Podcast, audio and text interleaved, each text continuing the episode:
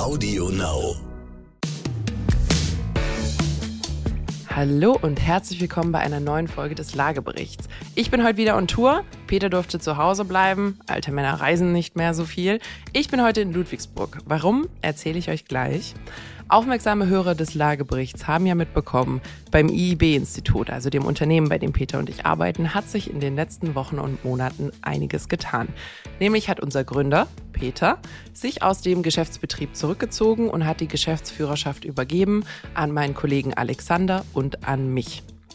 Und weil so eine Nachfolge eine ziemlich spannende Sache ist und übrigens in Deutschland eine riesige Herausforderung für den Mittelstand, dachte ich, es wäre auch mal ein Thema, was wir definitiv hier im Lagebericht besprechen sollten. Ich habe jetzt das große Glück, hier in Ludwigsburg bei der Flugfelder Unternehmensgruppe quasi einen Leidensgenossen gefunden zu haben. Nämlich hat auch Flugfelder einen Generationenwechsel hinter sich. Ich unterhalte mich heute mit Julian Flugfelder, einem der neuen Geschäftsführer der Unternehmensgruppe. Und wir gucken uns mal an, was waren unsere Erfahrungen, was waren die Herausforderungen und wie schätzen wir so die Zukunft des Immobilienmarkts und auch die Zukunft dieser Nachfolgeregelungen ein. Das besprechen wir heute. Ich wünsche euch viel Spaß. Los geht's. Hallo Julian, bist du bereit? Ich bin bereit. Sehr schön. Die Frage stelle ich Peter auch immer, deswegen dürfen unsere Gäste das in der Regel auch beantworten. Julian, wir beide sitzen zusammen, äh, weil wir witzigerweise in einer sehr ähnlichen Situation sind. Nämlich bei euch bei Flugfelder steht auch der Generationenwechsel an, bei uns bei IIB. Jetzt gerade, wo wir aufnehmen, wahrscheinlich wenn unsere Hörer das hören, liegt schon in der Vergangenheit, ist gerade auch genau der Generationenwechsel. Wir haben nämlich am 22.02.2022 ist unser Stichtag. Den hatte Peter sich schon lange gesetzt. Keine Sorge an alle, die zuhören. Dem Podcast bleibt er erhalten. Er zieht sich nur aus dem Unternehmen zurück.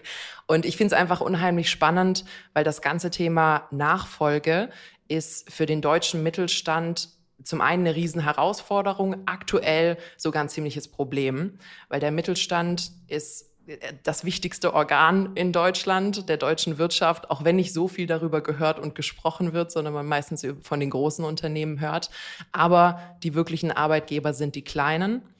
Und tatsächlich hat ein Großteil der Firmen in den nächsten paar Jahren ein wahnsinniges Nachwuchsproblem, weil man hat in der Generation deines Vaters oder auch in Peters Generation wahnsinnig viele Gründer gehabt und die kommen jetzt so langsam in äh, die 60, 65 Jahre Kategorie, wo man sich vielleicht auch mal zurückziehen will, aber vielleicht noch gar nicht so richtig einen Plan hat, an wen man das Unternehmen übergeben will.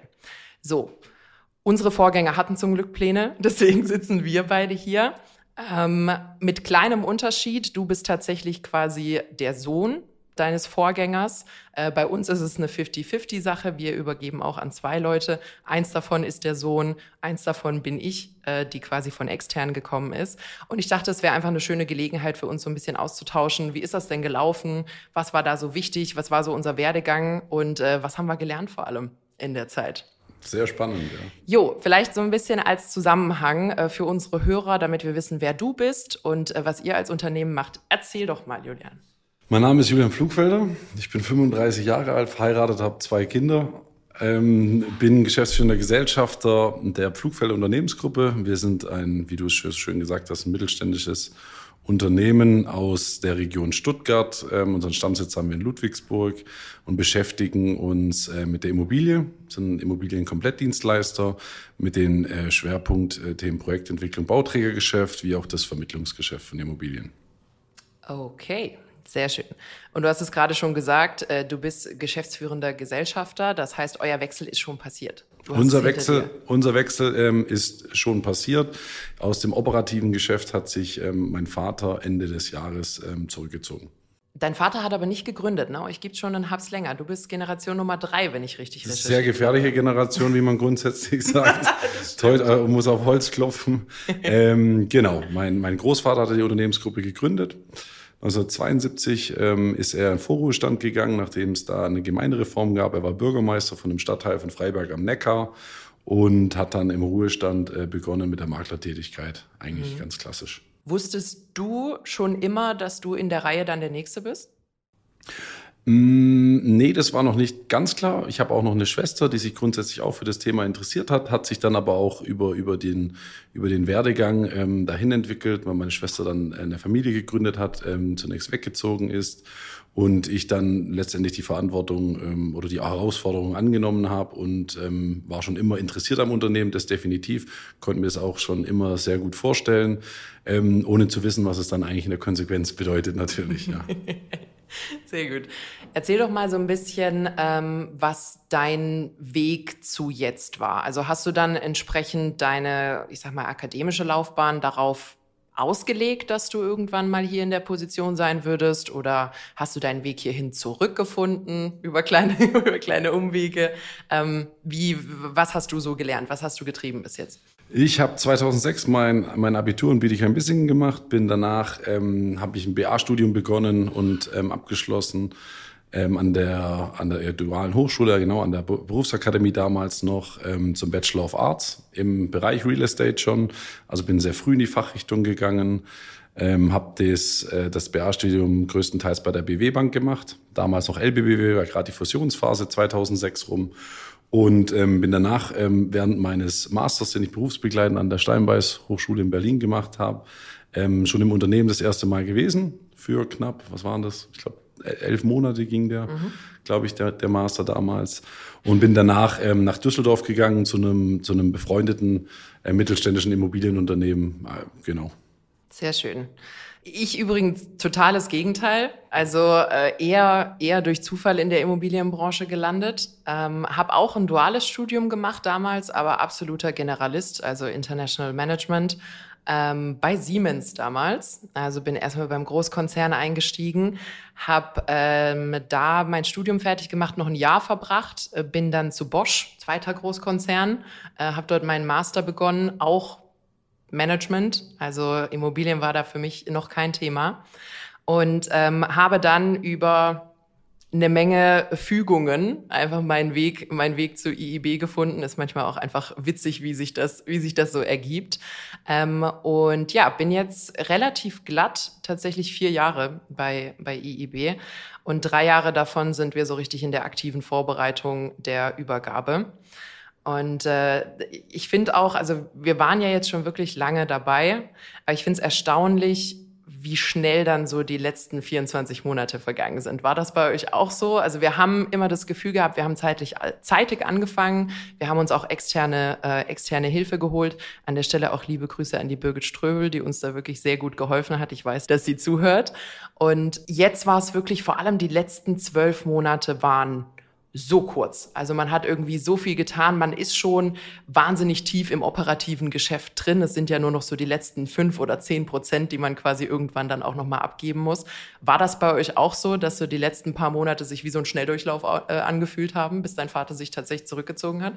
Ich glaube, bei uns war es ein bisschen anders, muss man, muss man ganz klar sagen. Da muss man auch ein bisschen weiter ausholen. Ich bin damals 2013 zurückgekommen ins Unternehmen ähm, weil mein, mein Vater da gesundheitlich einfach ein Thema hatte. Ihm ging es zwar damals noch gut, aber es war absehbar, dass er irgendwann ein bisschen eingeschränkt sein wird. Und ähm, das war viel früher als geplant damals. Damals mit Mitte, Ende äh, 20, 27 war ich, um es genau zu sagen. Gefährliches Alter.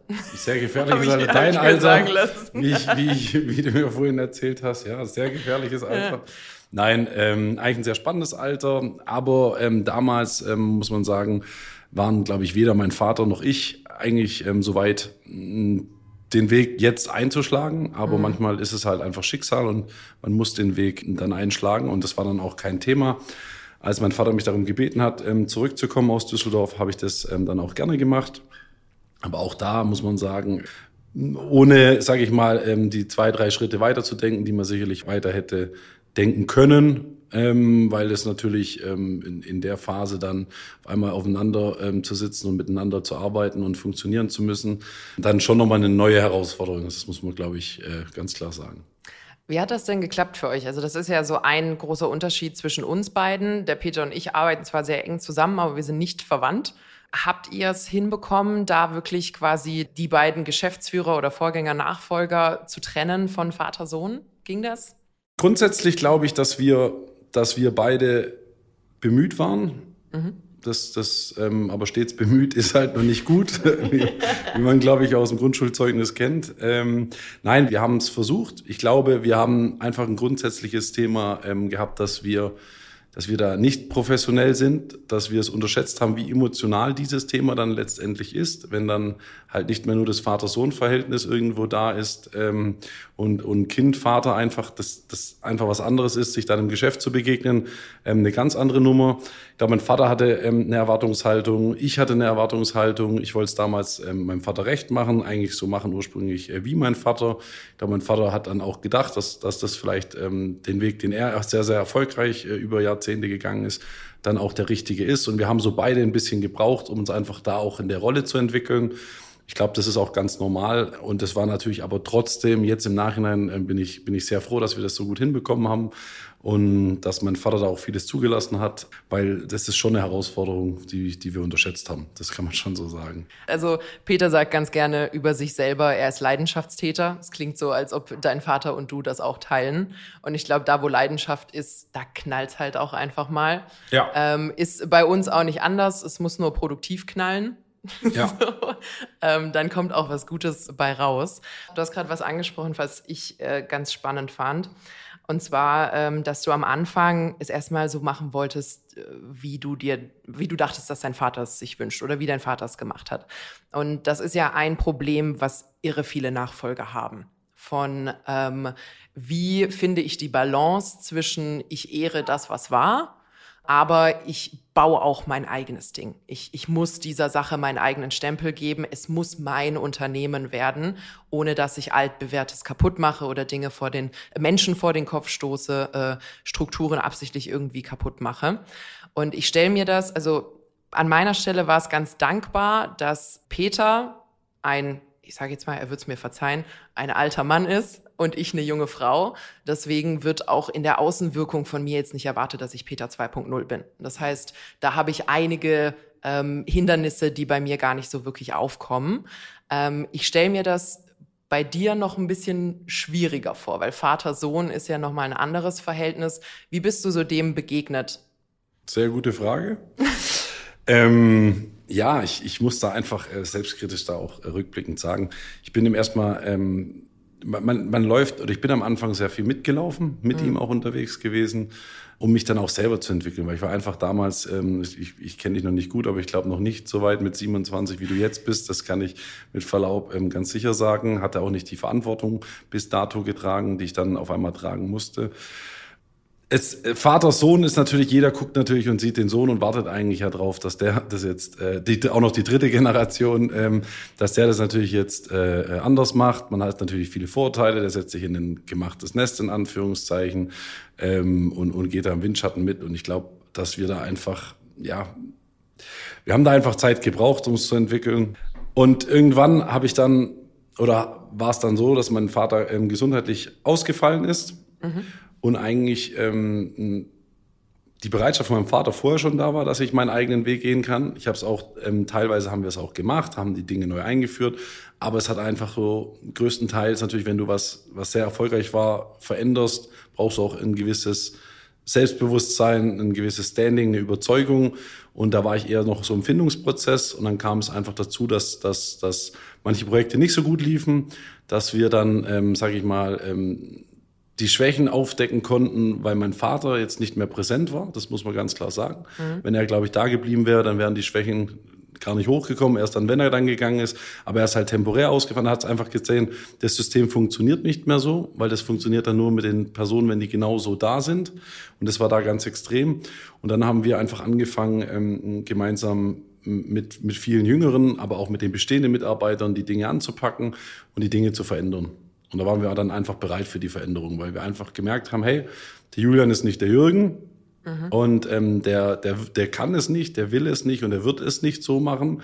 Deswegen haben wir auch neue Rollen und das war natürlich schon extrem spannend dann.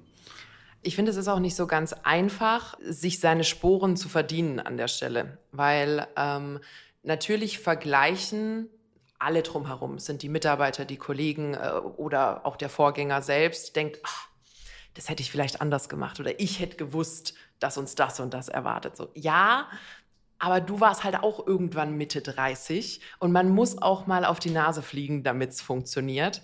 Und ich glaube, da hatten wir ein Stück weit auch beide Glück, Vorgänger zu haben, die, also Peter ist nicht der geduldigste, an der Stelle auch Grüße an Peter. Grüße, Grüße an meinen Vater, er auch nicht.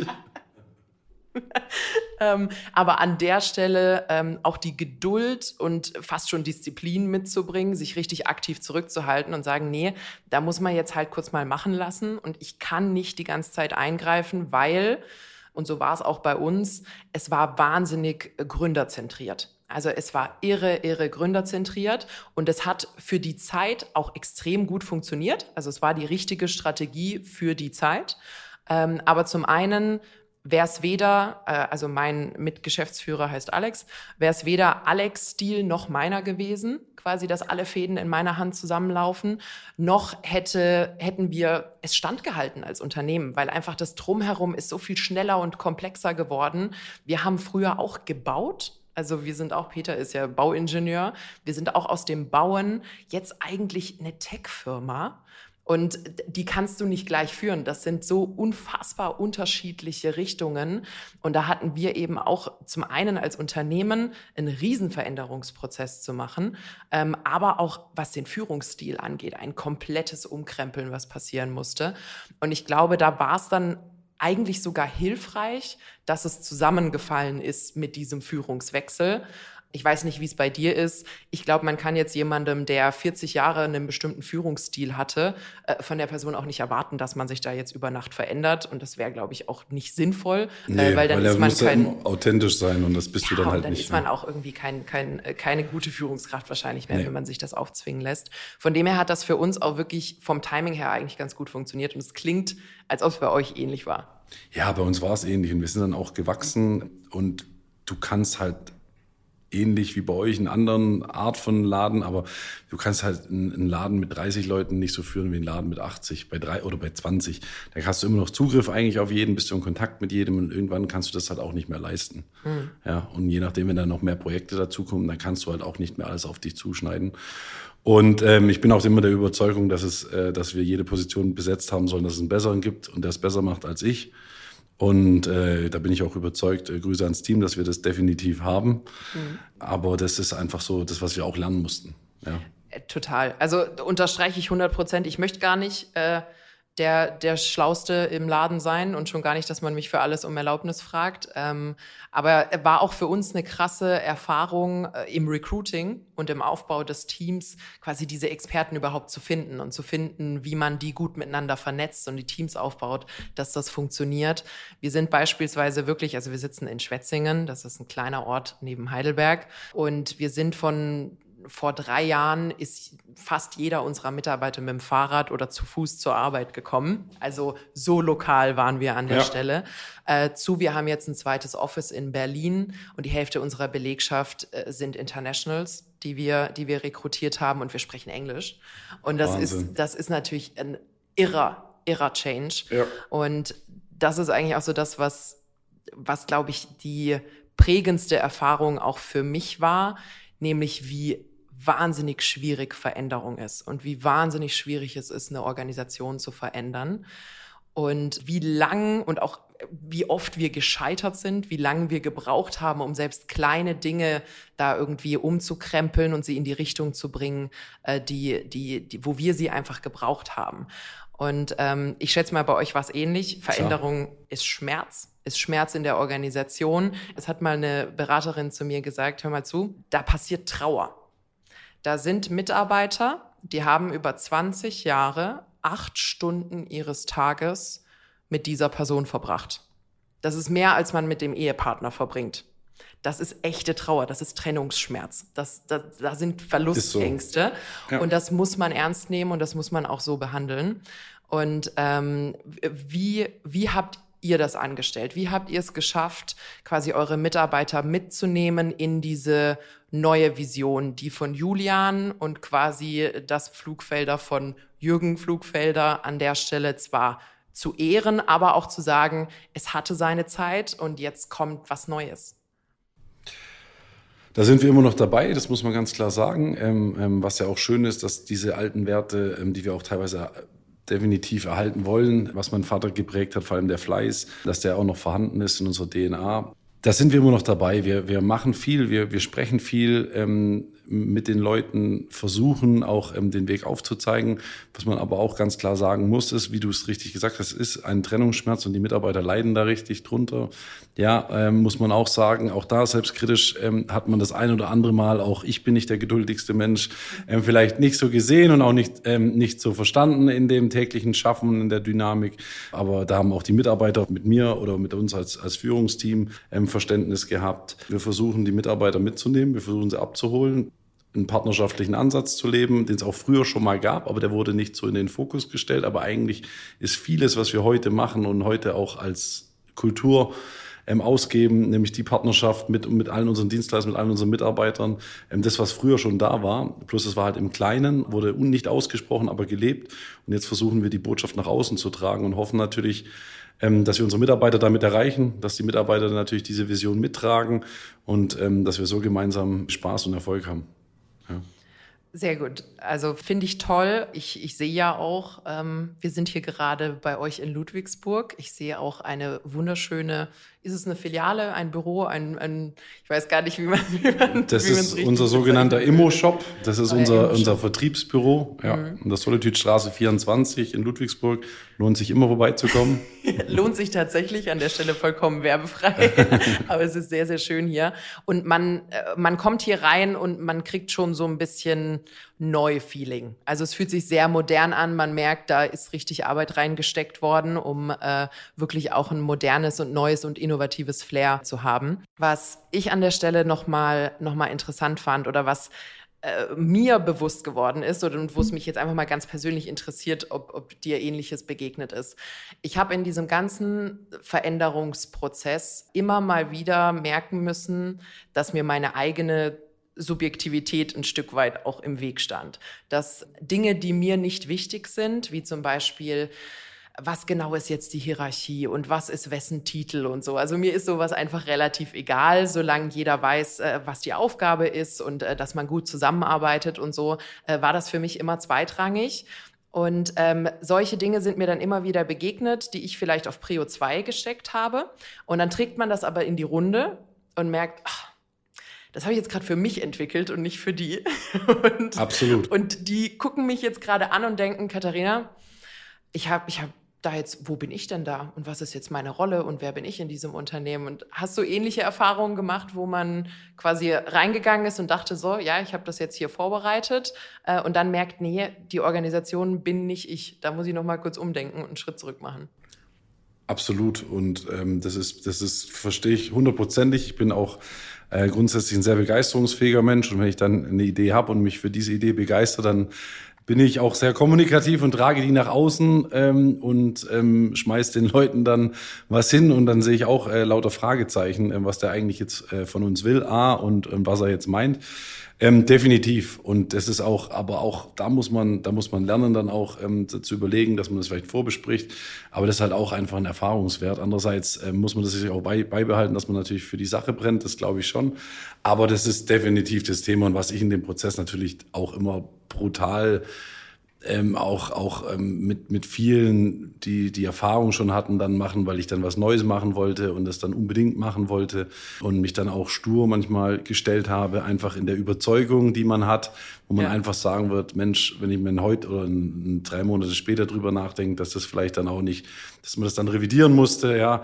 Und klar muss man Dinge auch probieren und die laufen dann nicht so gut, aber manchmal muss man sich einfach auch ein bisschen zurücknehmen oder halt mal äh, nicht sagen, das ist super und das machen wir, sondern erst mal fragen, was die von der Idee halten und die versuchen früher mitzunehmen, ja finde ich, finde ich einen super interessanten Punkt, der mir auch immer wieder begegnet ist. Nämlich auch so ein bisschen, wo ist denn deine perfekte Balance als Führungskraft, als Geschäftsführer oder was, als was man auch immer sich sehen will in der, in der Rolle, ähm, zwischen Demokratie, ich will es aus dem Team heraus entscheiden, ich will, dass die mitgestalten, ich will, dass das quasi ein, ein gemeinsames Gestalten ist, damit man dann auch Ownership auf Neudeutsch übernimmt äh, von den Themen und manchmal muss man halt einfach eine Ansage machen. So. Ja.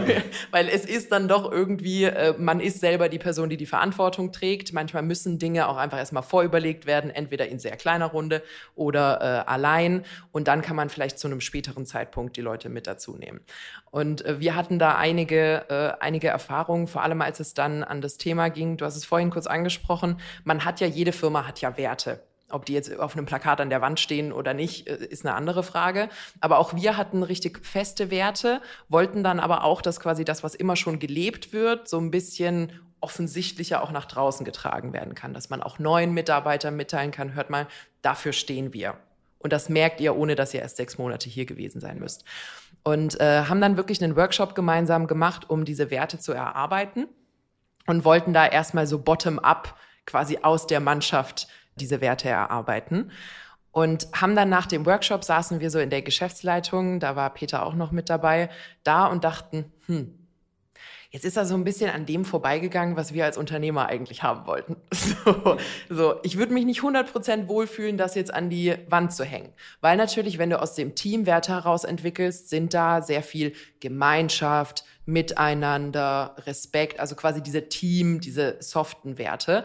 Aber man möchte natürlich auch sowas wie Innovationskraft und weißt du quasi das, was man, was uns als Unternehmer treibt, was aber vielleicht organisch aus dem Team äh, nicht unbedingt, nicht unbedingt rauskommt. Und da haben wir auch erstmal einige, ich sag mal, blutige Nasen uns einfangen müssen, bis wir gemerkt haben, wo ist denn so die Balance zwischen ich arbeite es erst vor oder ich gebe die Richtung vor und dann hole ich die Leute dazu und wir füllen das Ganze mit Leben. Du nickst, du nickst gerade. Ich, ich merke, das, ja. ich merke, du, du leidest mit. Ist euch Ähnliches begegnet, dass man wirklich da mal gucken musste, boah, manchmal muss ich einfach mit der Hand auf den Tisch hauen und das ist jetzt halt eine Ansage. Beides. Ja. Ich glaube, ich, ich glaube, dass es ein sehr, sehr spannender Weg ist, wenn man ja selber sich halt zu sehr eine Erwartungshaltung steckt, was man jetzt erwartet vom Team und lässt dann ganz freie Hand. Das, dann kommt meistens was anderes raus, was ja aber auch gut ist.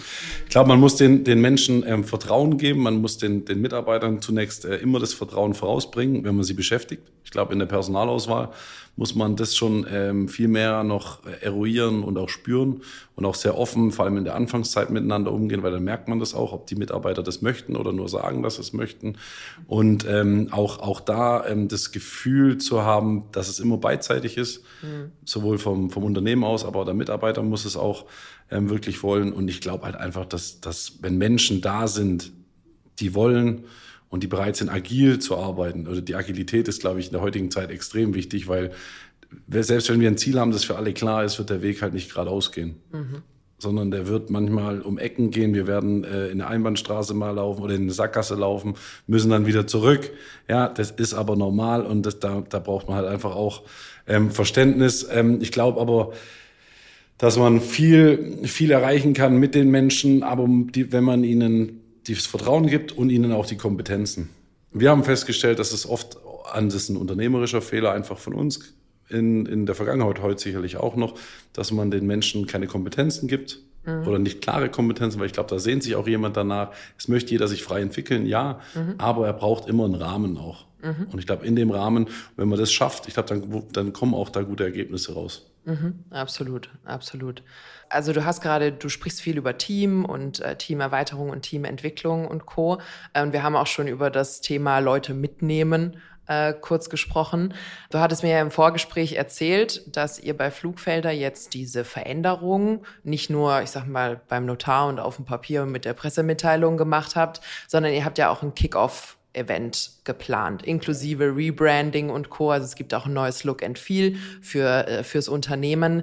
Warum ist dir oder euch dieses Zeichen der Veränderung besonders wichtig? Ich glaube, es geht nicht nur um das Zeichen der Veränderung, sondern es ist einfach nur mal ein Statement, dass wir wirklich ähm, verändern wollen und verändern werden. Ich glaube, und das wollen wir einfach auch noch mit Nachdruck, ähm, auch mit dem neuen ähm, Rebranding äh, CI, CD zeigen. Einfach, ähm, dass, dass wir jetzt bereit sind, dass wir auch anders denken, dass wir auch anders führen und dass wir einfach von, von der Grundsache her ähm, anders ticken und die Veränderungen, die es gibt in der Gesellschaft und sowas annehmen weil es die Gesellschaft wird sich voraussichtlich nicht an die Firma Flugfelder anpassen, sondern wir müssen uns irgendwann die Gesellschaft und, und die aktuelle Zeit anpassen. Und das führt natürlich dazu, und das macht es natürlich mühsam und, und gerade äh, wenn man, wenn man, wie du es vorhin gesagt hast, lange äh, eine Sache gemacht hat, wir werden immer, und das ist ein Teil unserer DNA, wir werden immer die Dinge versuchen zu verbessern, immer nach besserem Streben und den Status quo hinterfragen. Selbst wenn Dinge gut laufen, ähm, werden wir hinterfragen, warum sie gut laufen und wie sie in Zukunft, ob die da immer noch gut laufen. Und das ist natürlich schon was, was die, was, was einen fordert, was natürlich mit Veränderungen zu tun hat. Und du hast vorhin, glaube ich, schön gesagt, Veränderung tut auch weh. Ja, ähm, aber das müssen wir machen, weil am, am Ende geht es darum, ähm, mit der Zeit zu gehen und nicht die großen Unternehmen überleben, sondern die, die mit der Zeit gehen und die schnell sind und sich anpassen können. Absolut, finde ich ähm, eine schöne Aussage und ist, glaube ich, auch gut kontrastierend zu dem, wie viele Leute Familienunternehmen sehen. Weil wenn man Familienunternehmen hört, denkt man so an, weiß nicht, den alten Patriarchen, der da irgendwie so an der Spitze steht und alles ist so ein bisschen verstaubt und äh, ich sag mal mit so einem Sepiaton über, übersehen. Familienunternehmen sind ja aber in Deutschland schon historisch wahnsinnig wichtig gewesen. Ähm, wir werden gerade, ich sag mal, pressetechnisch oder aufmerksamkeitstechnisch ein bisschen überblendet von Startups, die natürlich super flashy sind und äh, ich sag mal, äh, bunte Sitzsäcke und Müsli-Bars und Berlin und Lifestyle und Co. verkörpern. Ähm, wie siehst denn du das so als quasi Mitfamilienunternehmer? Ähm, glaubst du, dass Familienunternehmen und Kleine ihre, ihre Rolle in der Gesellschaft trotzdem beibehalten werden? Oder glaubst du, dass man da ein Stück weit abtreten äh, müssen wird zu den Startups, die da wirklich mit viel Geld kommen, mit, äh, ich sag mal, Hunger wahrscheinlich auch in den, in den Markt treten? Wie siehst du da so die Zukunft? Also ich glaube, dass Familienunternehmen definitiv ein ganz, ganz wichtiger Anker in der deutschen Wirtschaft sein äh, werden, äh, äh, sind und auch bleiben werden. Das glaube ich, wenn man einfach spürt, dass da auch viel passiert. Ja, klar, es gibt natürlich Geschäftsbereiche, wo natürlich ähm, sehr radikal ähm, die Kleinen letztendlich gefressen werden, ähm, ähnlich wie das früher bei den Lebensmitteleinzelhändlern war. Da gibt es jetzt halt noch vier Stück, äh, zwei Discounter und zwei mhm. große. Da, die, die, das gibt es auch im Immobilienbereich teilweise. Dann gibt es da große Startups, die die da in den Markt drängen mit sehr, sehr viel Geld, wie du es angesprochen hast. Das ist natürlich hip, das ist natürlich cool, aber ich glaube, wir versuchen ähm, oder wir schaffen es auch gerade, eine neue Kultur zu schaffen, eine Aufbruchsstimmung zu schaffen, wie bei einem Startup. Ähm, was heißt Startup eigentlich? Man heißt, dass man selber seine Ideen einbringen kann, agil arbeiten. Und wir haben die Chance natürlich über die Erfahrung, die man auch als Unternehmen hat, das nicht in einem ganz großen Chaos enden zu lassen, sondern gewisse Strukturen hat. Deswegen glaube ich schon, dass es natürlich viele auch reizt. Mhm. Ich glaube ähm, dennoch schon, dass es auch ein Hype ist, den man, den man auch kritisch sehen muss. Auch nicht jedes Startup geht es gut und hat viel Geld. Das muss man mhm. auch mal sagen. Das ist auch ein, ein, ein Annenmärchen. Ähm, ich glaube, wenn man dann auch mal ins Gespräch geht mit denen, die wirklich ein Startup gründen, ähm, was es dann auch bedeutet, aber über was man dann auch verzichtet. Deswegen glaube ich auch, dass viele ähm, auch den sicheren Hafen nach wie vor suchen. Aber natürlich muss man als mittelständisches Familienunternehmen immer noch gucken, dass man mit der Zeit geht, auch da, was eine Unternehmenskultur angeht. Ähm, aber ich glaube, die Start-up-Kultur ist sehr wichtig, auch gerade für die deutsche Wirtschaft, weil wir halt einfach doch sehr, sehr eingefahren sind ähm, und, und auf unserem Wohlstand oftmals auch sitzen und beharren. Aber ich glaube, der Wohlstand ist ja nur gekommen, weil man irgendwann mal mehr gemacht hat als die anderen, sich was erarbeitet hat. Und das kann man da bei Startups schon mitnehmen. Das glaube ich schon, dass das dann gut tun kann und auch man, manche antreiben kann. Mhm. Ja. Äh, Finde ich, find ich sehr, sehr spannend, dass du das sagst. Wir sagen manchmal auch mit einem Augenzwinkern, wir sind das älteste Startup Deutschlands. Ähm, weil ich glaube, es gibt einfach. Man will ja auch cool sein. Man will ja auch, Nein, man will ja auch cool sein. Wir haben jetzt auch bunte Sitzsäcke und Müsli-Riegel. Ähm, nee, aber es ist wichtig. Also ähm, es hat tatsächlich äh, Lars Grosenick, ein Freund von Peter, hat äh, immer gesagt, wenn du einem Unternehmer was Schlechtes willst, dann schenke ihm sieben Jahre Erfolg. Dann wird er nämlich sehr bequem und ruht sich, ruht sich ein bisschen zu sehr darauf aus. Ich glaube auch, dass so die Startups, die in den Markt drängen, die wirklich hungrig sind, die haben einen schönen Effekt im Markt, es den Etablierten ein bisschen unbequem zu machen. Ja. Ob sie sie am Ende überholen oder nicht, das sei jetzt einfach mal dahingestellt. Aber ich bin der Meinung, aus Schmerz entsteht Veränderung und Innovation kommt nicht aus der Komfortzone heraus, äh, sondern weil man muss. Und ich glaube, gerade die Immobilienbranche, wenn wir uns alle mal ganz tief in die Augen schauen, hat sehr bequeme zehn Jahre hinter sich, ähm, wo es quasi ganz von alleine ziemlich gut nach oben ging. Die letzten 18, 24 Monate waren ein bisschen unbequemer, weil man sich so Lieferengpässe und Co. anschaut und Entwicklung von Baukosten und Verfügbarkeit von Handwerkern. Und da merkt man schon, dass wahnsinnig viele mit ihrem Latein am Ende sind. So, oh, die Regierung muss uns retten, dies und jenes und alles. Und ich glaube, da ist einfach wirklich, da wird jetzt gerade schon so ein bisschen aufgedeckt, dass viele sich sehr, sehr ausgeruht Absolut. haben die letzten Jahre. Ähm, und da bin ich auch einfach mal gespannt auf die nächsten Jahre, die da noch folgen, ja. darüber, was da rauskommt an Innovation, was man sich da tatsächlich bewegt, wer am Ende stehen bleibt. Das geht ja auch schnell bei Bauunternehmen. Man denkt immer auch schön, die sind ja riesig, too big to fail. Aber Bauunternehmen sind natürlich auch wahnsinnig äh, mit Risiko behaftet, einfach Absolut. was ihre Projekte angeht. Das heißt, ich glaube, wir haben spannende fünf bis zehn Jahre vor uns äh, darüber, was sich in der, in der Branche so tut. Ja. Aber wir sind tatsächlich quasi am Ende unseres Talks.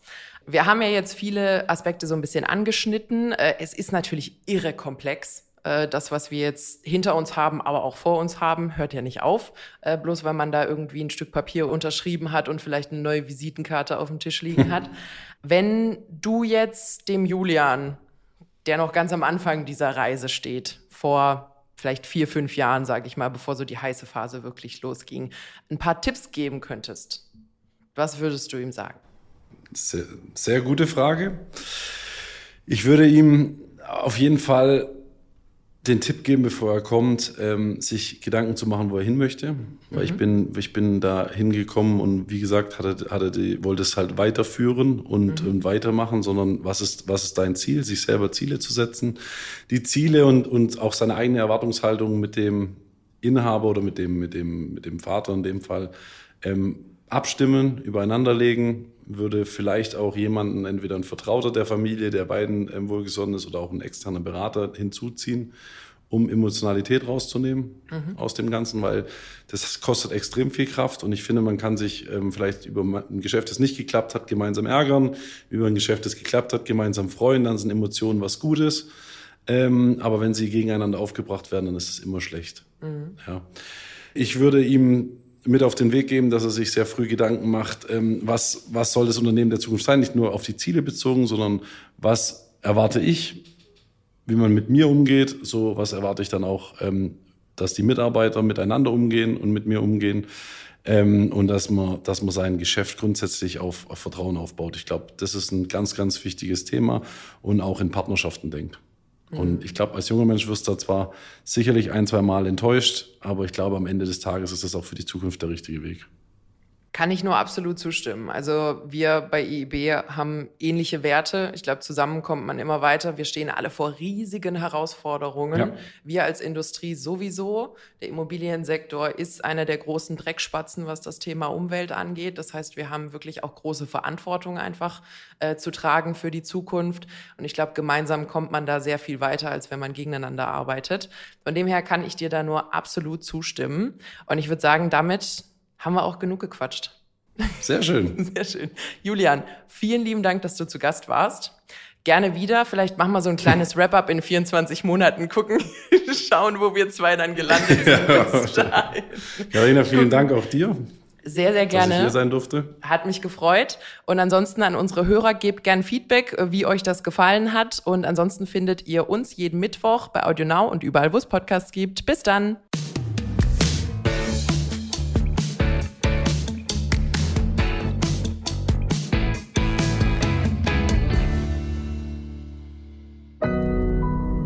Audio Now.